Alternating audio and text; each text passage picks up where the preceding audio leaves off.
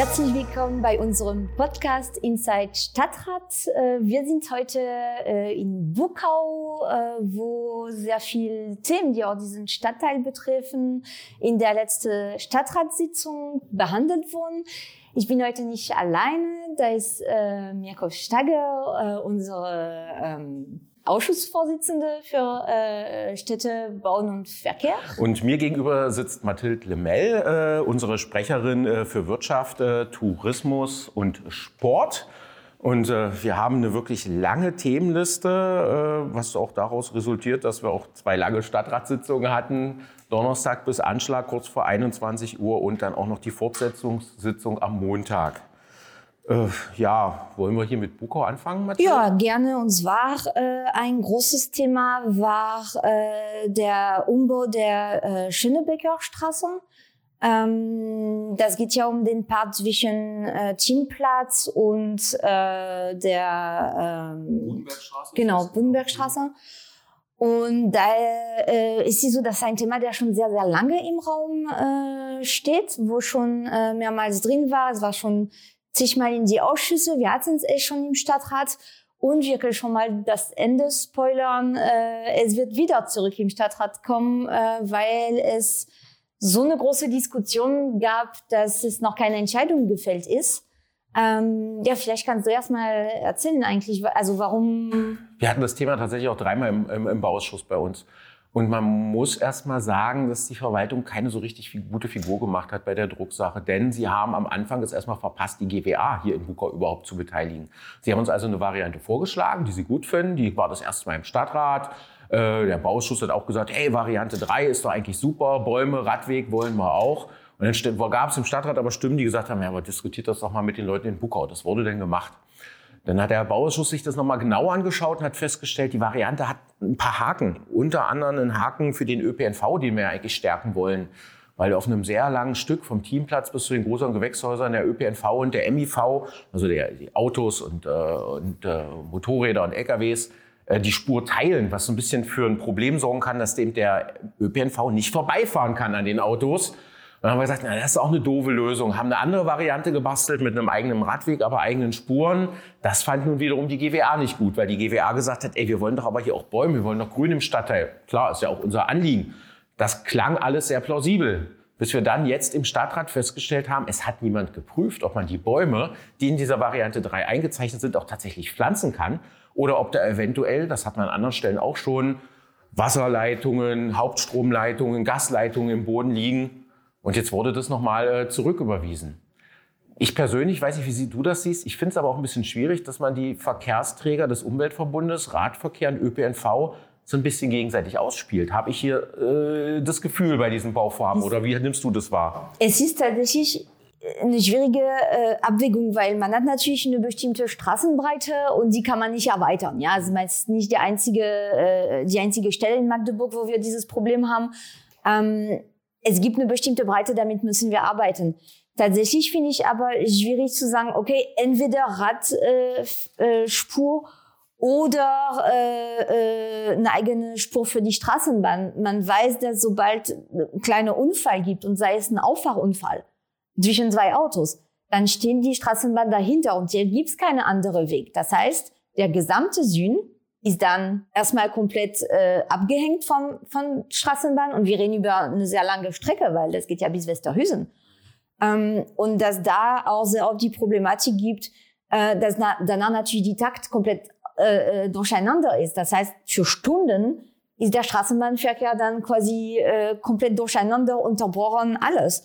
Und das ist dann natürlich schwierig, wenn man vielleicht dort die Möglichkeit, das anders zu machen. Also tatsächlich für mich fand ich schwierig, dass es keine Variante gibt, die irgendwie alles packen konnte. Ich hatte auch das Gefühl, ähm, dass da noch sehr viel Redebedarf gibt und dass es einige, glaube ich, Sachen nicht bedarf wurden, die man dann nochmal äh, mit reinnehmen kann.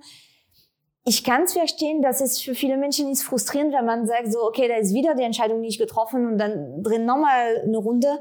Ich glaube aber, dass äh, es auch gut ist, manchmal zu sagen, nee, ähm, wir nehmen uns jetzt die Zeit, weil wir bauen das jetzt nicht für fünf Jahre, sondern wir bauen das für 30, 40, 50 Jahren. Ähm, und da ist natürlich auch unsere Aufgabe, ein Stück weit zu sagen, naja, wie wird die Situation zu dieser Zeit noch sein und nicht für jetzt zu planen. Und das ist dann, glaube ich, ähm, am Ende die richtige Entscheidung gewesen, zu sagen, nee, wir nehmen uns jetzt nochmal die Zeit, dass das und das muss nochmal geprüft werden ähm, und dann nochmal zu entscheiden. Zumal man den Bürgern aber auch sagen kann, es verzögert sich in der Umsetzung im Moment gar nichts. Also es ist nicht so, dass die Gelder schon da sind, äh, sondern es ging darum, jetzt mit der Planung im Detail zu beginnen. Von daher haben wir da den Druck nicht. Und ja, gerade weil du sagst, wir bauen das für die nächsten 20 Jahre. Ich meine, wir, es ist vielleicht politisch nicht in der ganzen Bandbreite des Stadtrats populär, aber es ist, glaube ich, kein Geheimnis, dass wir als Fraktion uns freuen würden, wenn solche Bereiche wie die Schönebecker Straße möglicherweise auch mal Tempo 30 wird, weil hier Menschen wohnen. Das bedeutet dann aber, wenn die Autos und die Straßenbahn auf einer Achse sind, dass die Straßenbahn dann auch maximal mit Tempo 30 hinter den Autos hinterherfährt. Und wie attraktiv ist es dann noch für jemanden, der in Salbke wohnt, äh, in die Straßenbahn zu steigen? Dann müssen wir zumindest das S-Bahn-Netz ertüchtigen, ansonsten haben wir da ein Problem.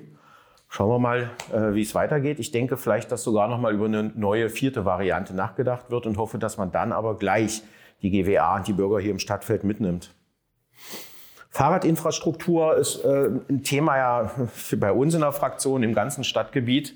Und selbst wenn man es dann geschafft hat, irgendwie äh, über die Schönebecker Straße äh, Richtung Innenstadt, Richtung Hasselbachplatz zu kommen, äh, gibt es da ja auch einige Löcher. Eins dieser Löcher befindet sich in der Säumestraße. Weniger spannend jetzt, wenn man von der Schönebecker kommt, sondern zum Beispiel, wenn man vom Stadtpark kommt. Genau, da ähm, ist tatsächlich, also gerade auch äh, noch sehr aktuell auch wegen äh, der Sperrung der Hallische Straße, wo dann natürlich, wenn man durch die Sternbrücke äh, Richtung dann äh, ähm, Kamillerstraße, genau, ja. äh, äh Reform etc. da unterwegs ist. Ähm, und genau in der Säumestraße gibt's nicht wirklich Fahrradweg. Also auf der einen Seite ist das zwar da, aber es ist komplett äh, äh, ähm, also noch sehr alt mit mit alte Pflaster und so. Und auf die andere Seite gibt es glaube ich keins. Mhm. Und das ist halt tatsächlich problematisch. An der Stelle sind ja auch Schulen, da fahren ja auch äh, ähm, Schüler da lang. Und da wollen wir einfach ähm, mehr Sicherheit schaffen, dass da äh, ähm, diese, diese, äh, also dass die Radfahrer quasi Priorität haben. Und deswegen äh, schlagen wir da auch, ähm, dass die Strecke Einbahnstraße wird von Ost äh, nach West und frei für die Fahrräder und dass der Radweg äh, West nach Ost dann äh, quasi erfolgt. Ich, äh, ich bin tatsächlich immer wieder überrascht, dass ähm, solche Vorschläge nicht sogar von der Verwaltung selber kommen. Man muss da eigentlich feststellen, dass wir in dieser Stadt ein, ein Radwegenetz haben, wo man das Wort Netz fast ein bisschen in Anführungszeichen schreiben muss. Bin ja auch mit dem Fahrrad hier nach Buckau gefahren. Ähm, man, man hat Fahrradinfrastruktur und die hört dann immer plötzlich auf. Oder die endet so irgendwie in irgendeinem schmalen roten Streifen, wo man sich auch fragt, naja, hoffentlich kommt jetzt hier kein Fußgänger mit breiter Schulter oder Umhängetasche. Ähm, ist es tatsächlich unsere Aufgabe als Stadtrat, jetzt jedes Problem und jedes Loch in diesem Radwegenetz zu finden und immer einen Antrag zu machen, frage ich mich? Oder müsste man da nicht doch noch mal gucken, ob man nicht den großen Wurf hinbekommt? Ja, ich glaube, wir als Stadträte müssen immer drauf auf Probleme äh, hinweisen. Tatsächlich müsste sich die Stadtverwaltung da mehr Gedanken machen, mehr auch proaktiv Sachen machen. Da sind, glaube ich, einfach sehr, sehr äh, äh, unterschiedlichen äh, äh, Ursachen. Ne? Also man, man kann jetzt nicht auch einfach alles auf die Stadtverwaltung schieben. Die haben auch äh, äh, fehlende Mitarbeiter und so. Aber manchmal fühlt man sich da als, Stadt, als äh, äh Stadträtin und Stadtrat schon so ein bisschen, dass man denkt, so, das hättet ihr auch sehen können. Ähm, und hier, das sind tatsächlich so, ja, also etwas, das sich erstmal nach Kleinigkeit anhört, also wo man sagt, da braucht man jetzt nicht unbedingt äh, äh, sehr viel Geld dafür und sehr viel, extrem viel Vorlaufplanung und da müsste halt mehr drauf geguckt werden, auch was schnelle Sachen sind, die da äh, passieren können und wo muss man bei den größeren Sachen, die da mehr Zeit und Geld in Anspruch nehmen, dass man da sagt, ähm, da muss natürlich auch jetzt schon die Planung angegangen werden. Ja, wir haben noch so ein, noch so ein drittes Projekt, äh, wobei es natürlich anders geartet ist, in der Galileostraße in Reform, da hüpfen wir jetzt drüber. Hm, aber tatsächlich kann man das, äh, kann man es mit beiden ganz gut vergleichen. Äh, zum einen mit, mit Bukau, weil man erst vergessen hat, mit der GWA zu reden, die dann beteiligt hat. GWA, vielleicht für alle, die das nicht wissen, das sind die Gemeinwesenarbeitsgruppen, die es in, in der ganzen Stadt gibt, äh, wo also Bürgerinnen und Bürger zusammenkommen und über die Themen äh, diskutieren, die wichtig sind für den Stadtteil, wo eigentlich die Idee ist, dass die Verwaltung die Drucksachen, die diesen Stadtteil betrifft, da erstmal vorstellt, bevor die zu uns in den Ausschüssen kommen, weil wir wollen ja nicht irgendwie beschließen, weiß ich nicht, wir, wir bauen irgendwas in Reform und die Leute in Reform wollen eigentlich das Gegenteil. Und ähm, gleichzeitig war auch klar so ein bisschen die Schwierigkeit, dass man irgendwie gar nicht im Fokus hatte, was die Bürger verkehrlich eigentlich vor Ort wollen. Ähm, ich weiß nicht, warst, warst du bei der Einwohnerversammlung dabei, die es gab? Nee, ich war, ich war nicht dabei, aber ähm, tatsächlich war es auch ein bisschen, also von den, von den Drucksachen her, also die, die Variante, die wir alle bekommen haben, und das waren sehr äh, äh auch umfangreiche. 13 am Ende. ähm, also sehr umfangreich und da war es auch so ein bisschen, also für mein Gefühl als quasi wenig Beteiligte, weil ich das weder im Ausschuss hatte, noch ist es quasi mein, mein Viertel. Deswegen hatte ich dann so viel äh, im Vorfeld mit zu tun. Aber als ich mich auf die Stadtratssitzung vorbereitet habe und das alles aufgemacht habe, dachte ich mir so, okay, es ist erstmal sehr, also das, das geht von wie, also fast alle mögliche Varianten waren irgendwie dabei und es gab zwar einen Vorschlag für eine, die wir am Ende gefolgt sind, aber ja, da sind bei mir sehr viele Fragezeichen tatsächlich ein bisschen äh, aufgekommen, als ich diese ganze Dokumente aufgemacht habe. Wobei die Variante, die es jetzt geworden ist, die war am Anfang ja gar nicht dabei. Äh, das heißt, in den zwölf Varianten war alles Mögliche untersucht, aber ob die Bürgerinnen und Bürger vielleicht dort auch Tempo 30 wollen, äh, weil drumherum alles schon Tempo 30 ist und es keinen Sinn macht, dass dort in so einem Wohnviertel eine Straße ist, wo man mit 50 durchbrausen kann. Das war vorher nicht untersucht worden. Es war überlegt, wie man die äh, Verkehrsräume aufteilen kann, auch indem man äh, den äh, Menschen, die dort wohnen, von ihrem Grundstück, von ihrem Vorgartenstückchen wegnimmt, was ihnen eigentlich sowieso nicht gehörte, was sie sich so angeeignet haben über die Zeit. Aber die Variante, dass man das Ganze auch lösen kann, indem man Tempo 30 macht, die hatte vorher die Verwaltung selbst nicht untersucht. Und das ist ja eigentlich das Spannende, weil man ja immer so dargestellt bekommt, nein, die Leute wollen möglichst schnell mit ihrem Auto von A nach B fahren. Die Bürgerinnen und Bürger in Reform, die haben gesagt in der GWA-Sitzung, wir möchten hier zwingend Tempo 30 haben. Das zeigt ja eigentlich doch, dass Lebensqualität im Stadtteil den Menschen oftmals wichtiger ist, als möglichst schnell mit dem Auto von A nach B zu kommen. Letztendlich hat diese Variante jetzt auch äh, die Mehrheit, ich glaube, es war fast einstimmig, im, ich glaube, es war einstimmig im Stadtrat sogar gefunden. Der Weg dahin war aber ganz schön holprig, ne? Genau, man kann jetzt sagen, also es wird quasi ähm, Bäume gepflanzt, Parkplätze, der Gehweg und dann äh, ein Spur, wo auch die Busse sich äh, kreuzen können und dann aber mit Tempo 30, damit auch für äh, Radfahrende ähm, das darstellbar ist. Genau. Das ist eigentlich eine, eine gute Lösung jetzt dort.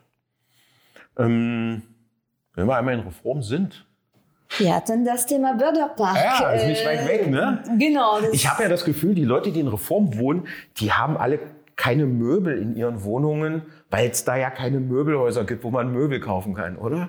Das, wenn man die Stadtratdiskussion zusammenfasst, dann äh, das wäre eine Behauptung, die man aufstellen könnte. Ja, also es geht ja ähm, im Bördepark darum, dass neben den äh, aktuell bestehenden Möbelmarkt äh, Porta ein neues äh, Möbelmarkt äh, gebaut werden soll. Ähm, derzeit auf die Fläche ist ein Parkplatz mit aber sehr viele Bäume dazwischen.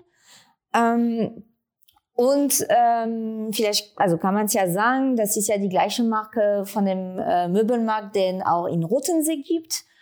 Ähm, und da äh, wurde doch sehr viel drüber diskutiert. Am Ende kam auch ein anderes Votum als eigentlich in die Ausschüsse. Äh, und ähm, was mich persönlich ein bisschen frustriert hat, äh, muss ich ganz ehrlich sagen, ähm, war, dass die, dass die Debatte sehr wirtschaftlich war. Und wir hatten es aber nicht im Wirtschaftsausschuss. Und das fand ich sehr frustrierend, weil ich denke mir, sehr viele Sachen hätte man da schon äh, äh besprechen können. Ähm, aber es wurde auch über die Umweltaspekte und äh, ähm, die Problematik mit den Bäumen und alles hingewiesen. Also es ist tatsächlich äh, spannend, äh, das äh, mal jetzt, äh, du bist ja wirtschaftspolitische Sprecherin, wie ich gesagt habe, eben zu hören, dass man tatsächlich über den Neubau eines großen Möbelmarktes nicht im Wirtschaftsausschuss redet, weil man da ja eigentlich mal hinterfragen müsste, wie viel Quadratmeter haben wir eigentlich so für Möbel? Ist die Versorgungssicherheit mit Möbeln gesichert in Magdeburg oder kommt da eine Krise auf uns zu? Äh, was brauchen wir? Und das wäre ja dann die Abwägung des Stadtrates. Wo haben wir momentan größeren Mangel? An Bäumen oder an Möbeln? Der Stadtrat hat tatsächlich mehrheitlich sich entschieden, dass äh, die, die Zukunft Magdeburgs äh, mit einem äh, Möbelboss äh, im Süden Magdeburgs etwas steht und fällt, was tatsächlich schräg ist, wenn man überlegt, dass wir nicht nur den Porter da haben, wir haben noch einen Jysk äh, dort im Süden, wir haben ein Makko-Möbel und wenn man dann weiter in die Stadt fährt, findet man noch viel mehr Möbelmärkte. Ich habe mal durchgezählt, es sind etwa 70 Bäume, die dort äh, verschwinden werden. Stattdessen hätte man einfach die Parkplätze, die da nicht genutzt werden, drumherum entsiegeln können und hätte sehr schön so ein kleines Stadtwäldchen am Ring äh, schaffen können. Nicht nur aus ökologischer Sicht, aus meiner Sicht sinnvoll, äh, Jetzt entsteht da ein zusätzlicher Möbelmarkt. Es soll Neupflanzungen geben, das ist richtig. Die sollen möglichst in der Nähe sein. Das hat noch ein Änderungsantrag durchgesetzt. Aber wo genau da, das ist offen. Und wir wissen auch, ein Baum, der heute neu gepflanzt wird, der ist nicht morgen gleich genauso groß wie ein Baum, der seit 30, 40 Jahren steht. Ne? Aber Nachhaltigkeit ist ja manchmal, naja, ich weiß nicht, nicht unbedingt das, was ganz vorne ist. Wir hatten am Montag gleich als erstes, als wir die Fortsetzungssitzung hatten, eine Diskussion wo ich ein bisschen vom Glauben abgefallen bin, dass das nochmal, ich glaube, eine halbe, dreiviertel Stunde diskutiert wurde. Das war unser Antrag zum Solarkartester. Genau, es geht ja ähm, darum, ähm, dass die, die, also mögliche Flächen für Solarenergie, für Solaranlage äh, dann erörtert werden, dass man guckt, wo kann man äh, sowas machen, damit das auch ein bisschen regulierte ist und nicht einfach so jeder macht seins und dann stehen wir in zehn Jahre da und wissen nicht, warum das alles entstanden ist. Und ähm, wir haben jetzt den Erfolg erzielt, dass unser Antrag beschlossen wurde und dass zusammen mit der eh schon geplante Wärmeplanung, dass das auch äh, mit berücksichtigt wird. Also ich fasse mal ein paar wirklich der gruseligsten Argumente nochmal zusammen. Da kamen Hinweise, ähm, das kostet uns ja total viel Geld, das ist ja Quatsch. Da hat der Beigeordnete selber gesagt, äh, wir kriegen dafür Fördergelder, da machen wir es jetzt mit der Wärmeplanung zusammen. Das kostet uns als Stadt gar nicht so viel Geld. Dann kam auch das nächste Argument, äh, na, so ein Unsinn, da werden da alle Dachflächen erfasst, aber wir wissen ja gar nicht, ob die vielleicht verschattet sind, Bäume davor stehen oder ob die Traglast das mitträgt. Im Antrag stand ganz klar, dass die Dachflächen nach einem Ampelsystem bewertet werden können. Also ich gehe mal davon aus, dass eine Dachfläche, die keine Traglast hat oder am Bäumen bevorsteht, dann eine rote Ampel kriegt. Damit ist dann logisch für den, für den äh, Betrachter oder die Betrachterin, okay, macht keinen Sinn, da jetzt eine Solaranlage drauf zu bauen. Und äh, weiterhin kam äh, auch so eine Diskussion auf, hey, wir brauchen das ja gar nicht, wo ich sage, na, aber wir reden darüber, gerade aktuell in dem letzten Jahr, dass wir äh, nicht nur aus ökologischer Sicht den Bedarf an der Energiewende haben, sondern auch aus ganz rein wirtschaftlicher Sicht, dass wir uns unabhängig machen müssen von, von Gas, von Öl.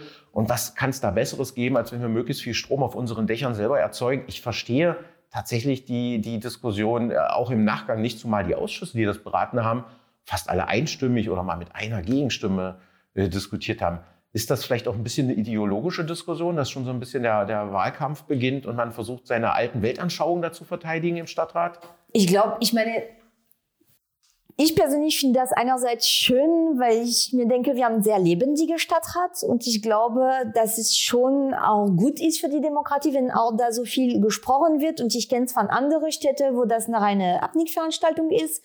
Ähm, da habe ich mehr Spaß, auch wenn wir da stundenlang sitzen, da habe ich schon mehr Spaß, wenn auch mal inhaltliche Diskussion geht. Aber das ist eben der Unterschied zwischen inhaltliche Sachen, aber wo manchmal ähm, dann Sachen durchkommen, also wie wir zum Beispiel vorhin mit den Schönebecker Straße hatten, wo es auf einmal war so, ach ja, sollten wir vielleicht das prüfen so.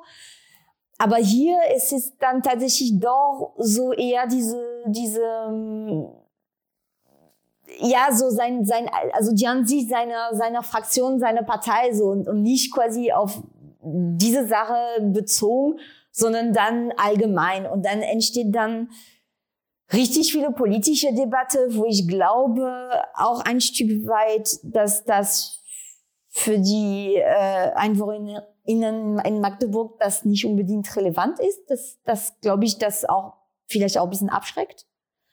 Ähm, und dass es manchmal mehr salig bleiben würde. Also wir brauchen nicht die zigte Debatte über, ist Solarenergie sinnvoll oder ist äh, äh, äh, Radverkehr sinnvoll, sondern wir müssen dann direkt über die Sachen sprechen. Und das ist tatsächlich hier, waren wieder so ein Beispiel, wo die Debatte so ein bisschen weggegangen ist von dem eigentlichen Antrag und dann ist es auch äh, ähm, schwierig, weil man weiß, okay, das, das wird jetzt lange dauern und äh, für ein Ergebnis, der eigentlich schon zu Beginn der Debatte schon absehbar war. Also wo es am Ende nichts an dem Ergebnis ändert.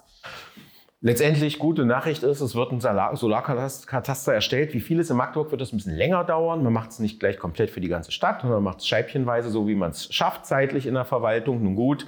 Und ähm, äh, sowohl äh, die normalen Bürgerinnen und Bürger werden dann ablesen können, ob Dachflächen sinnvoll geeignet sind oder nicht, aber auch äh, Menschen, die investieren wollen, möglicherweise in Solaranlagen, äh, können das tun. Das Ganze zusammen mit der Wärmeplanung äh, über die wurde sicherlich im Podcast ja auch schon gesprochen, äh, wo es auch darum geht, wie kann man Wärme austauschen, wo gibt es Stellen, wo Wärme entsteht, wo gibt es Stellen, wo Wärmebedarf ist. Und das ist äh, ein nachhaltiges Denken für Energie, was ich glaube äh, nicht nur in unserer Stadt wichtig ist, sondern was gerade vor den Krisen, die so in der Welt toben, wirklich elementar ist. Ähm, wir wollen ein bisschen in die Zukunft der Stadt gucken. Äh, Solarflächen gehören mit dazu, aber Wohnen gehört auch mit dazu. Genau, wir haben jetzt ähm, ein äh, äh, ja doch recht großes Bereich äh, ähm, behandelt, und zwar der Schlachthof in Stadtfeld.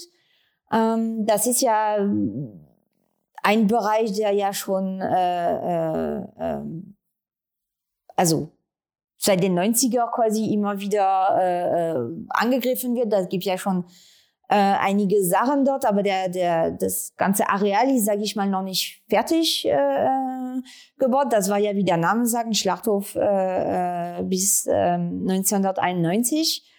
Und ähm, jetzt äh, kommen Wohnbebauung äh, dazu an einige Stellen, auch relativ große Wohnbebauung, also die sich gut auch an dem dortigen äh, Stadtbild äh, ein, einfügen werden und ähm, wo auch ein, ein Stück weit, muss man sagen, auch was die Innenstadt verdichtet wird. Also noch ist natürlich nicht Innenstadt, aber es ist ja auch geplant, dass da auch irgendwann eine direkte Verbindung äh, von der Innenstadt geben soll, so dass es dort sehr, sehr nah sein wird.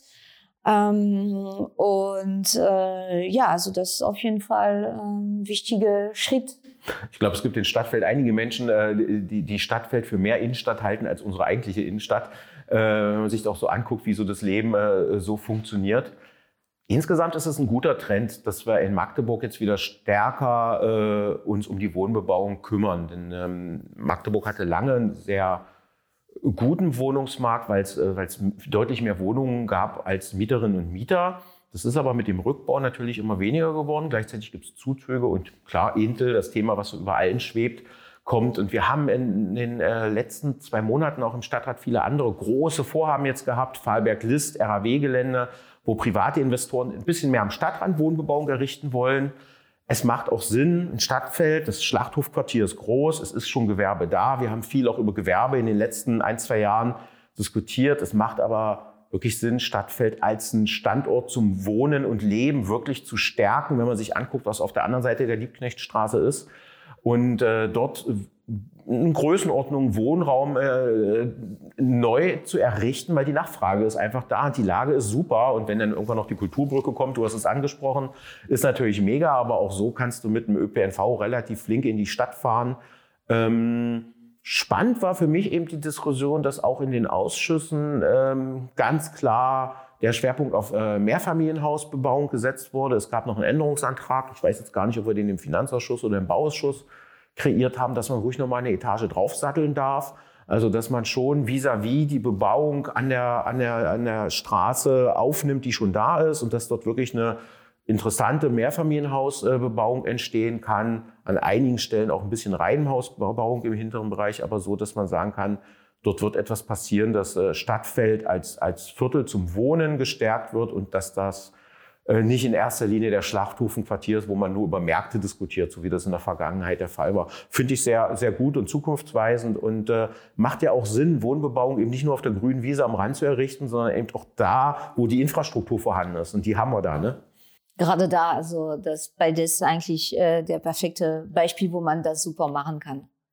Also da wird sich äh, noch viel tun. Äh, wo er sich auch äh, derzeit viel tut, ist Bereich Überschalle, Stadthalle. Und da ähm, hatten wir das auch ein bisschen als äh, Thema, ja, nicht am Rande, aber äh, wo wir das auch in ähm, zwei Punkte hatten.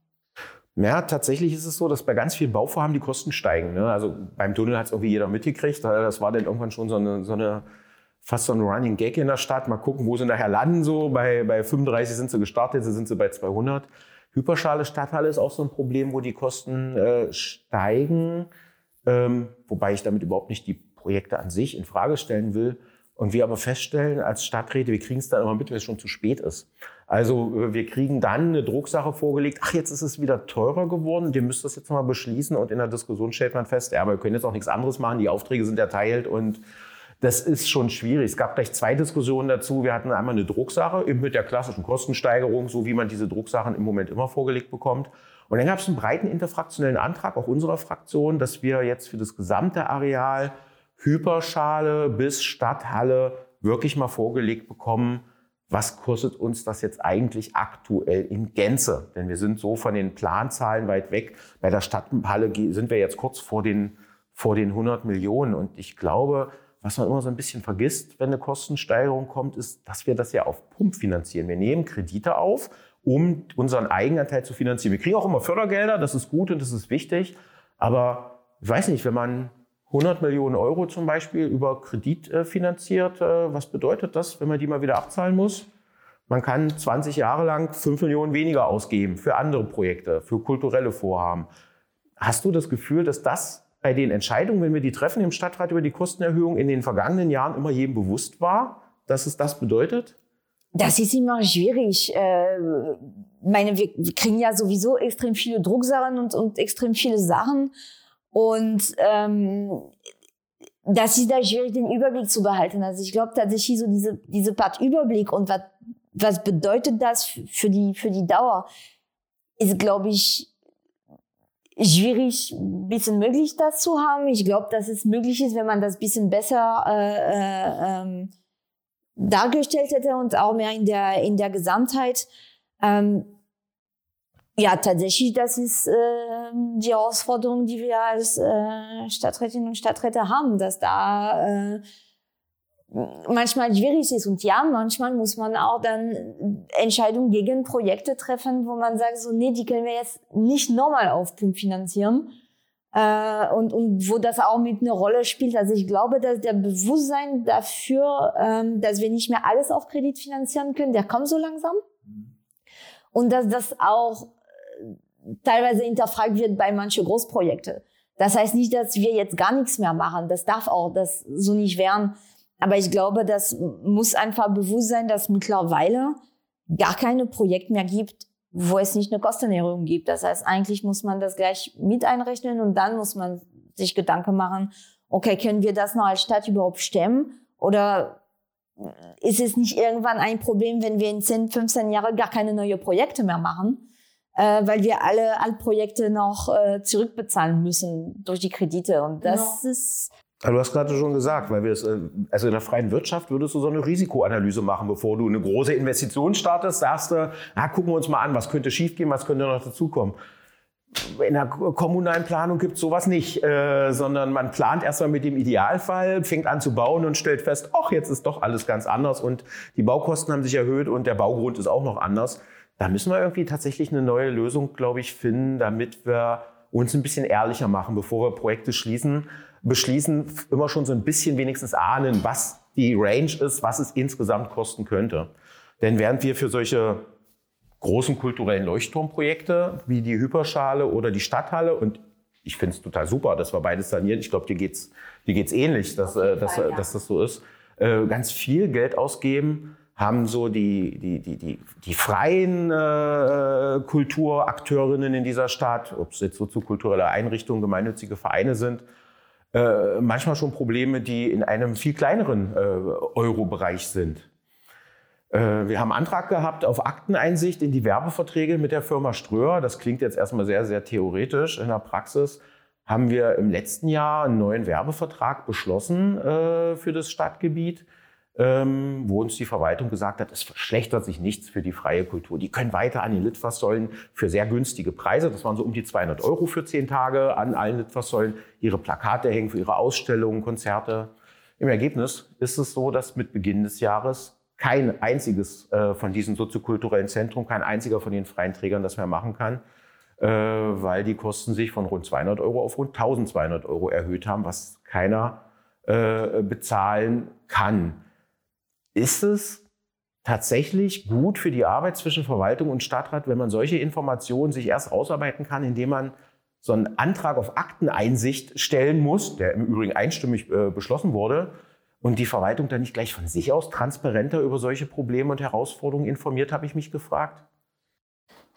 Ja, also es ist, das wirft viele Fragen auf. Also ich meine, es ist, ist schwierig, dass man sich denkt, so, okay, wir sind die Stadträte, wir müssen auch Einsicht in Sachen haben und so. Und das Gefühl habe, dass man gleich mit, mit einer interfraktionellen Antrag, wo, wo alle noch einstimmig kommen, erst dann sozusagen äh, ein Stück weit die Verwaltung genötigt wird, das auch zu machen, wo man sagt, so äh, hätte man gefragt, hättet ihr ja gesagt, das hätte das Ganze hin und her äh, äh, gespart ähm, und Arbeit für alle am Ende. Ähm, ja, also es ist manchmal schwierig. Also dass wir so bis das sollte eigentlich der allerletzte Schritt sein und das sollte man eigentlich nie so weit kommen. Ja. Spannend ist, wie die Sache weitergeht. Ich glaube, das ist auch eine Sache, die betrifft gar nicht nur die Kultur. Ich glaube, da können wir auch sogar den Ball wieder zurück zu dir zur Wirtschaft geben, weil natürlich können sich irgendwelche großen Handelsketten das leisten, zu den Preisen die Ströer aufruft, Werbung zu machen. Aber der kleine inhabergeführte Laden, der sagt, okay, ich habe jetzt zehntes oder zwanzigstes Geschäftsjubiläum, ich will jetzt auch mal ein Plakat aufhängen, dass ich eine besondere Aktionswoche mache. Für den sind, glaube ich, diese Werbepreise nicht finanzierbar und der verschwindet dann so ein bisschen in, die, in der Unsichtbarkeit und hat es noch schwerer müssen wir vielleicht insgesamt gucken, dass wir nicht nur unsere lokale Kultur, sondern auch unsere lokale Wirtschaft auch als einen Teil betrachten, den wir stärken müssen, wo wir gucken müssen, wie wir die stärker im Stadtbild wieder wahrnehmbar machen. Ist das Thema bei euch im Wirtschaftsausschuss sowas? Ähm, nicht so sehr tatsächlich. Äh, ähm, also der, der Wirtschaftsausschuss ist auch meistens hat auch gar nicht mal so also man könnte denken, dass sehr viele Sachen im Wirtschaftsausschuss laufen ist tatsächlich nicht unbedingt der Fall. Es ist ja auch keine, also man kürzt mit Wirtschaftsausschuss. In Wirklichkeit, das ist ja Förderung, also quasi so, man kann ja nicht direkt Wirtschaft machen, wir sind ja nur eine Stadt.